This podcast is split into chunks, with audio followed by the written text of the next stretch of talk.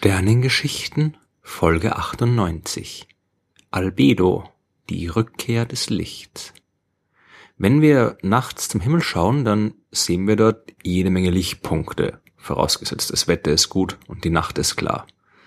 Die meisten davon, das sind ferne Sterne, und das Licht, das wir beobachten können, das wurde direkt in ihren Inneren erzeugt. Es gibt aber auch noch andere Himmelskörper, zum Beispiel den Mond und die Planeten, die man mit freiem Auge sehen kann, oder die Kometen und Asteroiden, die in Teleskopen der Astronomen auftauchen. Diese Objekte leuchten nicht von selbst. Das Licht, in dem wir sie sehen können, das ist das Licht der Sonne, das von ihrer Oberfläche in Richtung Erde reflektiert wird. Das helle Licht von dem Vollmond zum Beispiel ist also wirklich nichts anderes als Sonnenlicht, womit dann auch der ganze mystische Kram widerlegt wäre, den man dem Mondlicht und der Esoterikern gerne zuschreibt. Denn wenn dem Licht des Mondes tatsächlich irgendwelche besonderen Eigenschaften innewohnen würden, dann müssten wir dieselben Eigenschaften auch untertags bemerken, wenn die Sonne scheint. Denn das Licht, das ist dasselbe. Auch die Planeten, Asteroiden und Kometen sind nur deswegen sichtbar, weil sie Sonnenlicht reflektieren. Und die Art und Weise, wie sie das tun, kann uns viel über ihre Eigenschaften verraten. Das Wort, das man für die Rückstrahlfähigkeit eines Objekts verwendet, das lautet Albedo. Das kommt vom lateinischen Wort für die Farbe weiß, albus, und auf den ersten Blick mag es zwar recht einfach erscheinen zu beschreiben, wie viel Licht von irgendwo nach irgendwo reflektiert wird, aber eine genaue wissenschaftliche Betrachtung dieses Konzepts wird sehr schnell ziemlich komplex. Das Wort Albedo und äh, eine erste wissenschaftliche Beschreibung des Konzepts hat der Schweizer Johann Heinrich Lambert in der Mitte des 18. Jahrhunderts entwickelt. Lambert war Mathematiker, Physiker, Philosoph und Astronom und hat jede Menge wichtige Dinge geleistet. Am bekanntesten ist er vielleicht für den mathematischen Beweis, dass die berühmte Zahl Pi, also das Verhältnis zwischen Umfang und Durchmesser eines Kreises, dass diese Zahl irrational ist. Das bedeutet, dass man die Zahl Pi eben nicht als Verhältnis zweier ganzer Zahlen darstellen kann. In der Astronomie war Lambert auch einer der ersten, der sich konkrete Gedanken zur Entstehung des Sonnensystems gemacht hat. Und seine Hypothesen waren im Wesentlichen identisch mit der heute viel berühmteren Nebelhypothese von Immanuel Kant. Lambert hat aber auch die Wissenschaft der Photometrie begründet, also die Wissenschaft der exakten Vermessung von Helligkeiten sein Lambertsches Gesetz, das beschreibt, wie sich die Strahlungsstärke mit dem Winkel verändert, mit dem das Licht abgestrahlt wird. Und ein Objekt, das diesem seinem Gesetz folgt, das ist ein sogenannter Lambertstrahler. Also eine Fläche, die Licht auf ideale Weise gleichmäßig und diffus reflektiert. Die Rückstreuung des Lichts, die ist dabei unabhängig vom Einfallswinkel und man sieht nur eine diffuse weiße Fläche, zum Beispiel äh, weiße Wandfarbe oder ein Glas Milch. Die erscheinen deswegen so, wie sie es tun, weil sie eben fast annähernd perfekte Lambertstrahler sind. Auf so einem hypothetischen Lambertstrahler beruht auch das Konzept der Albedo. Vergleicht man die Menge an Licht, die von einer voll angestrahlten Fläche zum Beobachter gelangt, mit der Menge an Licht, die von einem gleich großen Lambertstrahler zum Beobachter gelangt, dann entspricht dieses Verhältnis der Albedo des besagten Objekts. Genauer gesagt der geometrischen Albedo, denn es gibt noch eine zweite Definition. Diese sogenannte sphärische Albedo oder nach dem Astronomen George Philip Bond auch Bondsche Albedo genannt, diese Albedo ist die Zahl, die das Verhältnis der gesamten Strahlung, die von einer Kugeloberfläche in alle Richtungen reflektiert wird, zu der Menge an Licht, die auf den Querschnitt der Kugel einfällt, angibt. Diese Zahl liegt immer zwischen 0 und 1, wobei 0 bedeutet, dass die Oberfläche der Kugel alles einfallende Licht komplett absorbiert und 1 bedeutet, dass das Licht komplett reflektiert wird.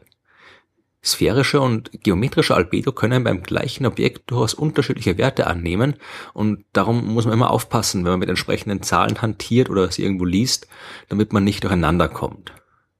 Auf der Erde lässt sich die Albedo mit dem entsprechenden Messgerät leicht bestimmen. Das Gerät hat den originellen Namen Albedometer. Bei Objekten im Weltall ist es ein bisschen komplizierter. Wenn man die Entfernungen zwischen dem Himmelskörper, dessen Albedo man bestimmen will, der Sonne und der Erde kennt und weiß, wie groß das Objekt ist und wie hell es am Himmel erscheint, was man auch leicht messen kann im Teleskop, dann kann man daraus die geometrische Albedo berechnen. Bei der sphärischen Albedo ist es kniffliger, weil man hier auch die Phase des Himmelskörpers kennen muss. Man muss also wissen, wann welcher Teil der zur Erde gerichteten Oberfläche wie stark von der Sonne beleuchtet wird. Beim Mond oder auch zum Beispiel bei der Venus lässt sich das leicht berechnen. Man kann leicht ausrechnen, wann Vollmond oder wann Halb Venus ist. Aber bei den Himmelskörpern außerhalb der Erdbahn, da funktioniert das Konzept mit der Phase nicht mehr. Also es gibt keinen Halb Jupiter, Voll Jupiter oder sowas. Das ist alles ein bisschen komplizierter und die Bonsche Albedo lässt sich daher auch nicht wirklich exakt berechnen für die äußeren Himmelskörper. Diese Rückstrahlfähigkeit der Himmelskörper, die hängt selbstverständlich von ihrer Oberflächenbeschaffenheit ab, beziehungsweise ihrer Atmosphäre. Die Venus mit ihrer dicken Schicht aus Wolken hat zum Beispiel eine sphärische Albedo von 0,76, reflektiert also 76 Prozent des einfallenden Lichts. Der Merkur, ganz ohne Atmosphäre mit einer Oberfläche aus Staub und Geröll, hat dagegen eine Albedo von 0,12 und auch unser Mond reflektiert nur 12 Prozent des auftreffenden Lichts. Der am stärksten reflektierende Himmelskörper, der bisher entdeckt worden ist, das ist der Saturnmond Enceladus. Der hat eine Oberfläche, die ist komplett mit Eis bedeckt und äh, reflektiert 99 Prozent des gesamten Lichts. Am anderen Ende der Skala, da stehen meist die Kometen. Die enthalten zwar auch viel Eis, ihre Oberfläche ist aber enorm stark verwittert, weil die Kometen enorm alte Himmelskörper sind. Und die enthalten auch viel organisches Material, viel Staub, äh, das sie alles äh, zusammen enorm dunkel macht. Der Komet Borelli ist der aktuelle Spitzenreiter mit einer Albedo von nur 0,03. Der reflektiert also ungefähr so viel Licht, sogar noch ein bisschen weniger Licht, wie frischer Asphalt. Von ganz besonderer Bedeutung ist die Albedo bei der Erforschung von Asteroiden. Die sind so klein, dass sie auch in großen Teleskopen nur als punktförmige Lichtquellen zu sehen sind. Will man jetzt ihre Größe exakt bestimmen, und das will man oft was machen, weil gerade wenn diese Objekte der Erde nahe kommen können, dann will man vorher wissen, wie groß die sind und welche Gefahren theoretisch von ihnen ausgehen. Und auch die Größenverteilung zu kennen ist wichtig, wenn man zum Beispiel herausfinden will, wie äh, früher die Planeten entstanden sind, weil auch das hängt stark davon ab, welche Größen die Asteroiden haben und ob es viele große, viele kleine gibt und so weiter. Und wenn man diese Größe jetzt exakt bestimmen will, dann müsste man mit einer Raumsonde direkt zu den Asteroiden hinfliegen und die aus der Nähe anschauen. Das ist aufwendig und teuer. Von den über 600.000 bekannten Asteroiden hat man zurzeit nur eine Handvoll aus der Nähe gesehen. Bei den restlichen Objekten muss man ihre Größe anhand der Helligkeit irgendwie abschätzen.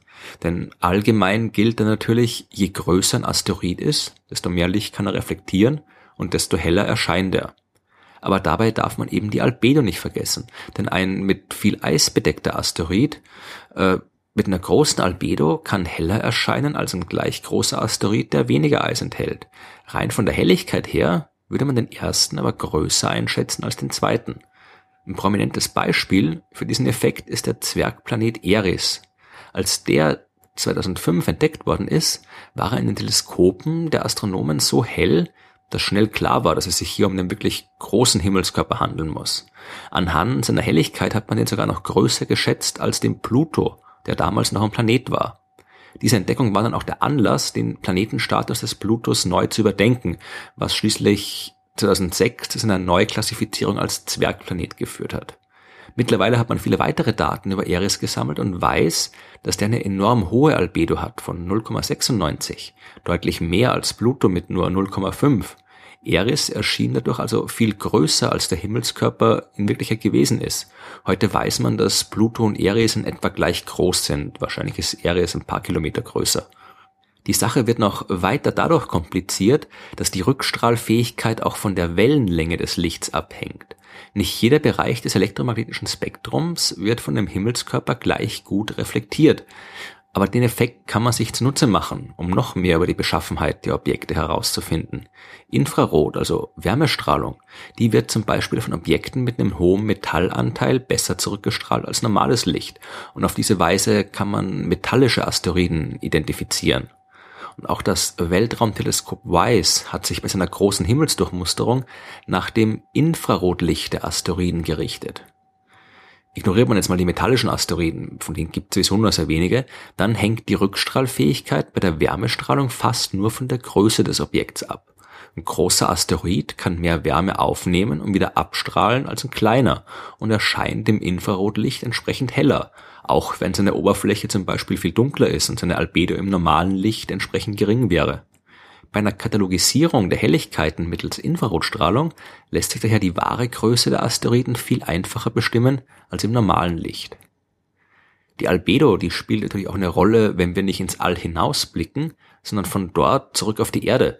Bei der Erdbeobachtung nutzt man die Tatsache, dass verschiedene Oberflächenstrukturen Licht unterschiedlich stark reflektieren und Wasser zum Beispiel eine andere Albedo hat als Schnee, als Sand, Gestein oder Vegetation. Und langfristig muss man die Rückstrahlfähigkeit auch berücksichtigen, wenn man sich mit dem Klima beschäftigen will. Je nachdem, ob gerade viel oder wenig Oberfläche der Erde mit Eis bedeckt ist, wird viel oder wenig Sonnenstrahlung zurückgeworfen.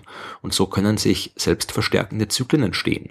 Während einer Eiszeit wird mehr Sonnenlicht reflektiert und es wird dadurch noch kälter und noch mehr Eis entsteht, wodurch es noch kälter wird und so weiter. Mehrmals in der Geschichte der Erde ist unser Planet durch solche Mechanismen sogar komplett zugefroren und erst die durch Vulkanismus langsam in die Atmosphäre entlassenen Treibhausgase, die haben ihn wieder auftauen lassen. Und auch wir Menschen verändern mittlerweile ständig die Albedo der Erde. Wir bauen Städte dort, wo früher noch Wiesen waren, wir legen Felder an, wo es zuvor große Wälder gab. Und all das verändert die Art und Weise, wie unser Planet Licht reflektiert und die Menge an Sonnenenergie, die der Erde zur Verfügung steht. Aber das ist wieder eine ganz andere Geschichte.